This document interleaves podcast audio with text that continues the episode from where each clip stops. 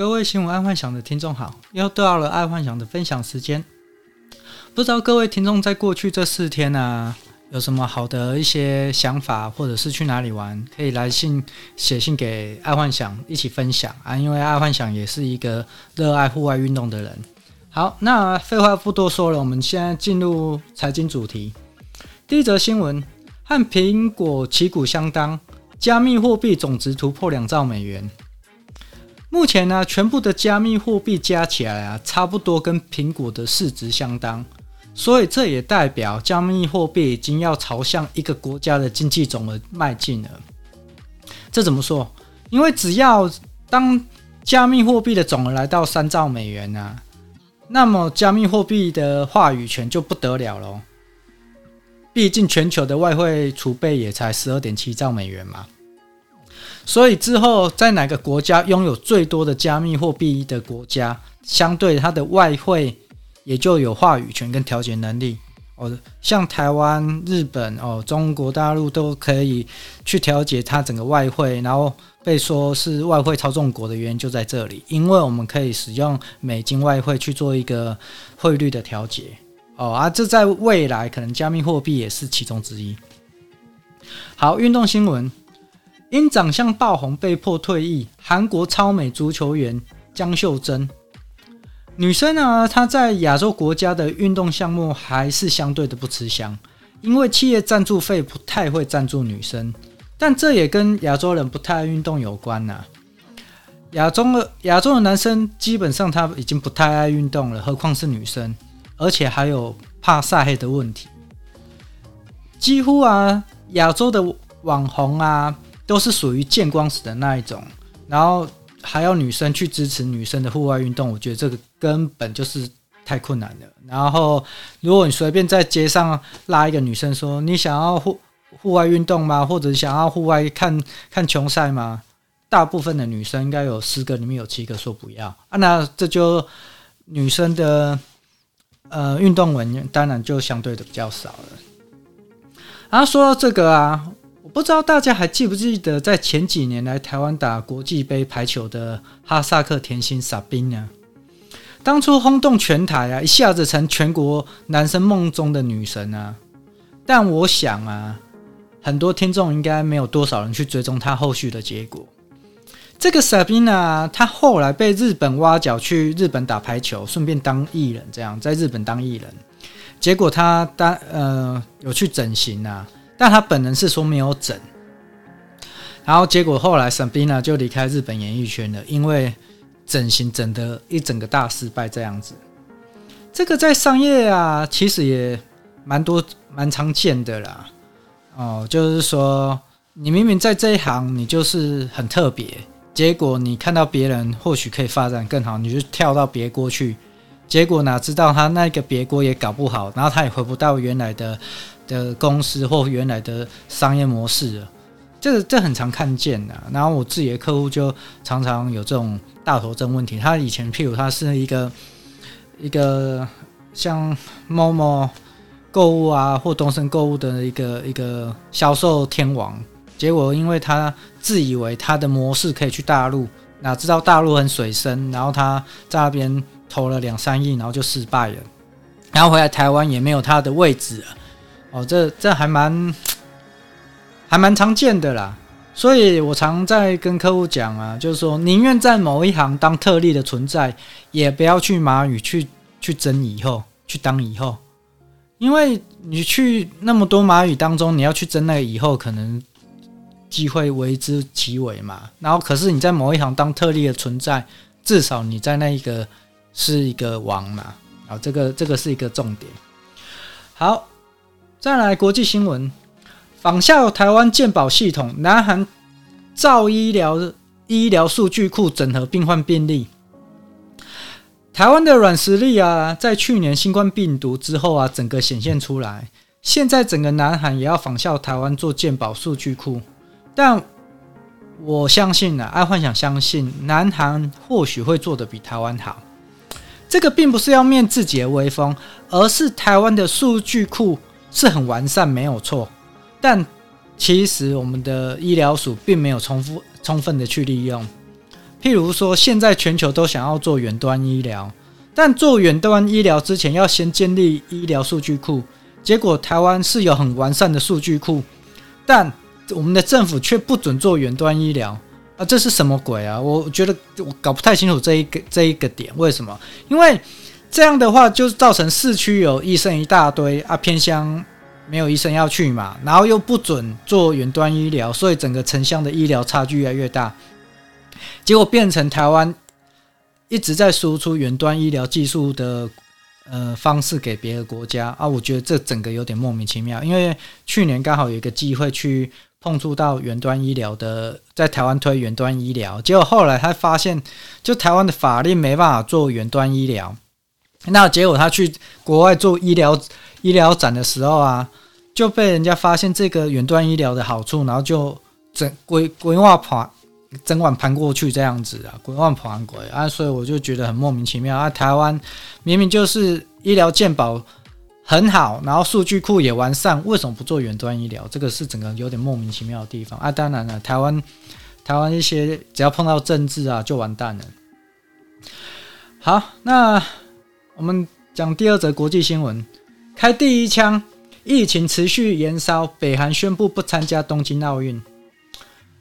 北韩呢宣布不参加奥运啊，我想不只是北韩，应该是蛮多像很顶尖、年薪百万美金的运动选手，应该很多都不会参加。那假设这个问题来问爱幻想会不会参加？爱幻想，我觉得这个时候参加正正是一个非常好的时机，因为也只有在这个时候参加东京奥运，才有机会夺牌嘛。然后，如果是我会建议参加，就是把防防疫做好一点，不然以前台湾参加奥运啊，就是陪公子练剑而已啊，就是陪玩，但是完全没有任何益处。就是说，你去参加了奥运，但是不会夺牌回来，那没有益处。虽然很多人就是说，哦，运动嘛，就是志在参加，不在得奖，对，那是安慰的话，哦啊，因为从小到大其实也听到蛮多这种话，就是什么志在参加，不在得奖。那错，应该是说，如果要参加。就是得奖，那如果有这么好的机会，那就是势在必得！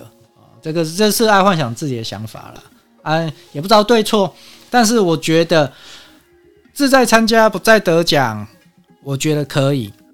如果它只是一个人生的过程，那 OK 的。可是如果它是一个一个最终过程，就是一个目标，可能就是你要拿到奥运金牌才会退休。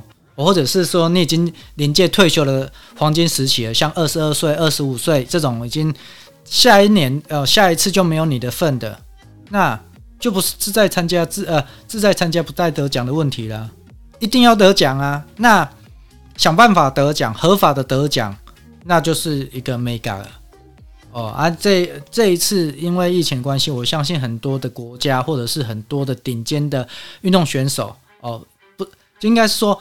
很多钱的运动选手他不会参加，那其实机会就来了。我自己是是这样子认为啦。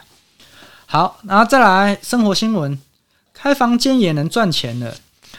Clubhouse 新推打赏功能，我我觉得 Clubhouse 终于知道他的问题所在了，因为开了房间去分享知识，但却赚不到知识钱，这应该很快就撑不下去了。